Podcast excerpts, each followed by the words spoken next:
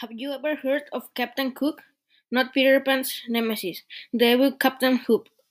Captain James Cook was a captain in the British Royal Navy more than 200 years ago.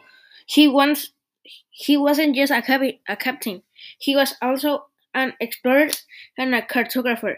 Cartographers are people who make maps.